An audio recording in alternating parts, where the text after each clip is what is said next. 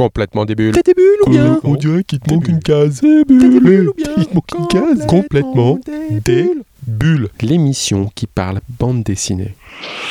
Dans ces débuts, nous rencontrons des auteurs, des dessinateurs ou encore des scénaristes, des éditeurs, des libraires ou simplement des passionnés de BD.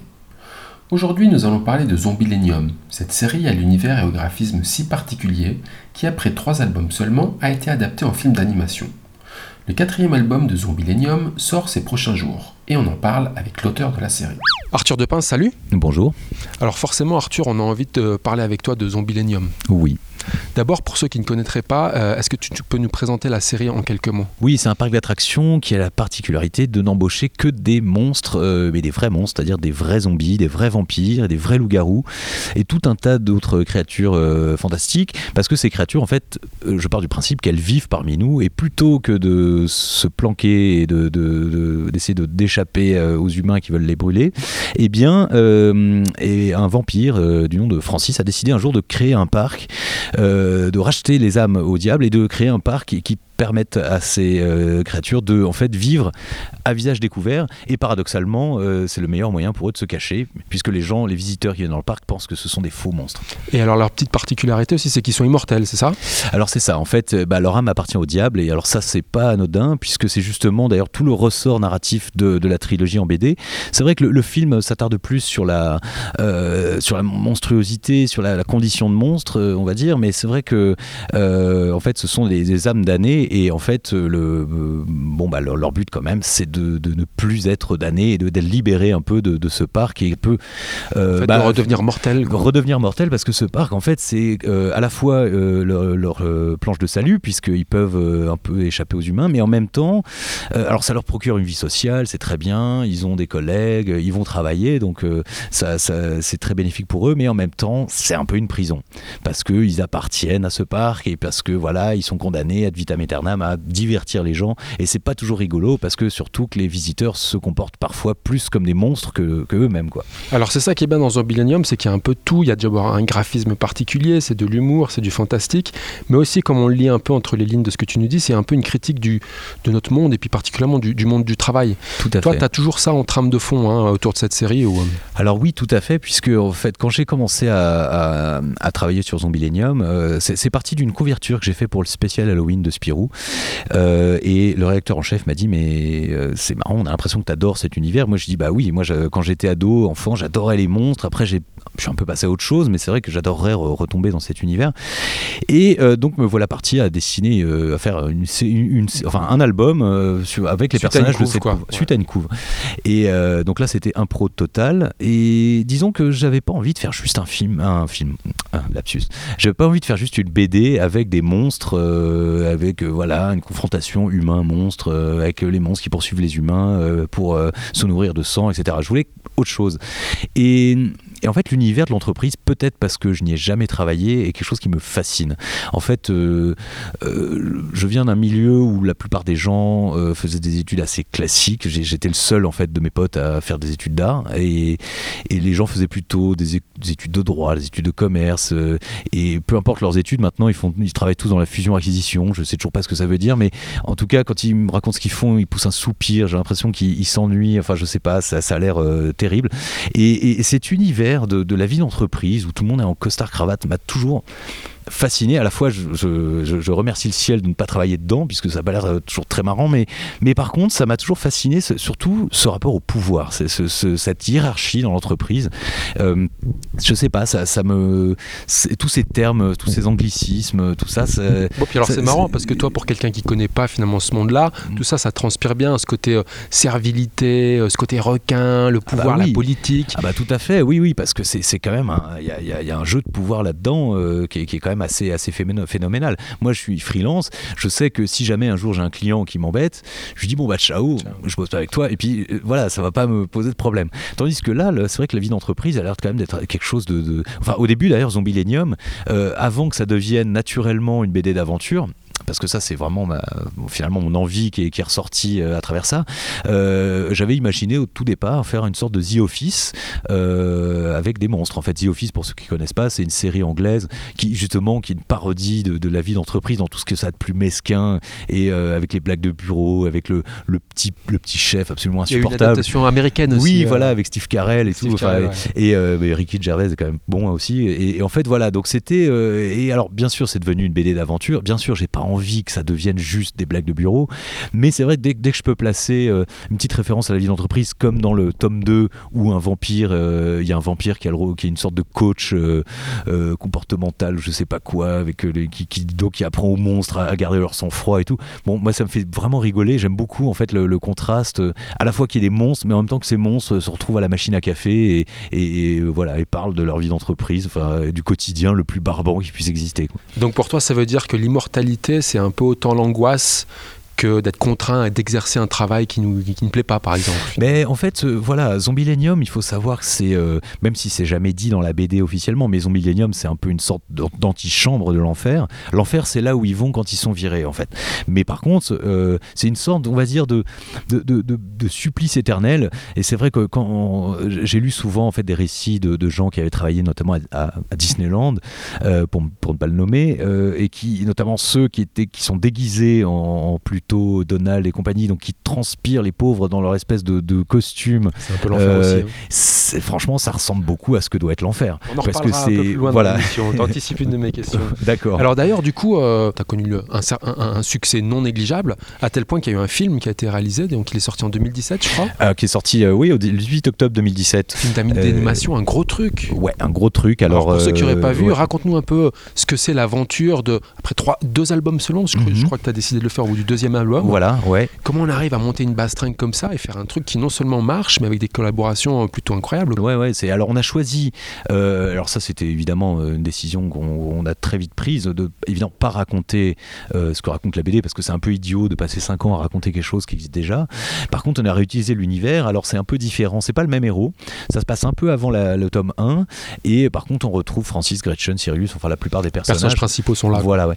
Et du coup côté BD, le tome 4, si j'ai bien compris, il est non seulement prévu, mais tu sais quand est-ce qu'il va sortir ou... Alors oui, il sortira début décembre. Avec tout ce travail que tu as autour de Zombilenium, euh, tu arrives à avoir d'autres projets ou euh, pas forcément? Alors non, en fait là pour l'instant j'ai pas, j'ai, pas d'autres projets, mais bon après tout, euh, bon, je suis déjà assez comblé avec Zombilenium puisque j'envisage aussi, il y aura six albums du moins pour le cycle de, ce que je raconte, mais j'envisage aussi pourquoi pas de faire peut-être pas tout de suite, mais de faire des, spin-offs, d'étendre un peu l'univers, donc ça, ça pourquoi pas avec d'autres dessinateurs d'ailleurs, enfin voilà, de faire des, des parce qu'il y a beaucoup de choses à raconter. Euh, mais pour l'instant, en dehors de Zombielenium, non, j'ai pas d'autres, euh, j'ai pas d'autres problèmes. C'est clair. Alors Arthur, pour finir notre émission, on a ce qu'on appelle des questions des bulles. C'est des questions un peu bêtes. complètement des bulles. Eh oh, il te manque une case. Euh, t'es des bulles. Alors est-ce que tu sais si Euro Disney a déjà débauché des gens de Zombielenium ah, alors, euh, eh ben, euh, je sais pas, mais disons que pour. Euh, est-ce qu'ils y gagneraient au change Franchement, moi je pense que je préférais quand même bosser à Zombielenium qu'à On parlait un peu tout à l'heure. Hein, voilà, c'est ça. Pour les raisons évoquées tout à l'heure. Est-ce que Michael Jackson, finalement, il est parti pour travailler dans ton parc? Alors, euh, alors il y a déjà euh, donc José qui est le personnage qui se déguise en Michael Jackson. Euh, pour la petite histoire, alors Michael Jackson, je crois qu'il serait, oui, il serait tout à fait le bienvenu. Peut-être que d'ailleurs, mais bon, je pense que c'est pas lui, je sais pas si, José quoi. C'est vraiment. voilà, la, j'irais la place est déjà prise. Alors d'ailleurs, pour la petite anecdote, dans le film, alors dans la BD, donc José a le costume de Michael Jackson dans Thriller. Pour le film, on a, en fait, pour, on s'est dit, mais si ça se trouve, il faut se méfier, c'est quand même l'une des chansons pop les plus célèbres au monde.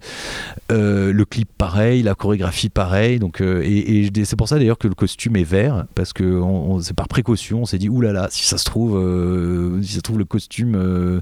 tu veux dire pour des problèmes de droit ou de, ouais, de copyright. Enfin voilà, je pense que dans Thriller, tout est copyrighté jusqu'au vernis à ongles. Donc je pense que c'est voilà, c'est un peu par précaution. Alors Henri, le producteur, voulait un moment acheter les droits de thriller. Alors on s'est tous moqué de lui, on s'est dit non mais je pense que même le, il faudrait dix fois le budget du film pour euh, voilà. C'est pour ça qu'on a transformé ça en blague avec Cyrus qui dit ouais bah, les droits étaient trop chers, on fait ce qu'on peut. Donc euh, donc finalement c'est bien parce qu'on comme beaucoup comme beaucoup de fois en fait on a transformé en fait une contrainte en, blague. Est-ce que tu penses que Francis von Blood va finir par se faire virer du parc un jour? Ah, Mais je voudrais pas spoiler Prochaine question bête, pourquoi ce titre, Zombilenium alors, euh, alors, question bête, réponse bête, euh, j'en ai aucune idée. En fait, il y a une raison, mais par contre, Zombilenium ne veut absolument rien dire. Euh, J'étais en train de lire Millennium quand j'ai commencé à, imaginer l'univers de Zombilenium, et je me disais, ah là là, Millennium, c'est un super titre. C'est vraiment le meilleur titre des 20 dernières années. Je trouve que c'est bien trouvé, c'est, euh, ça va de soi.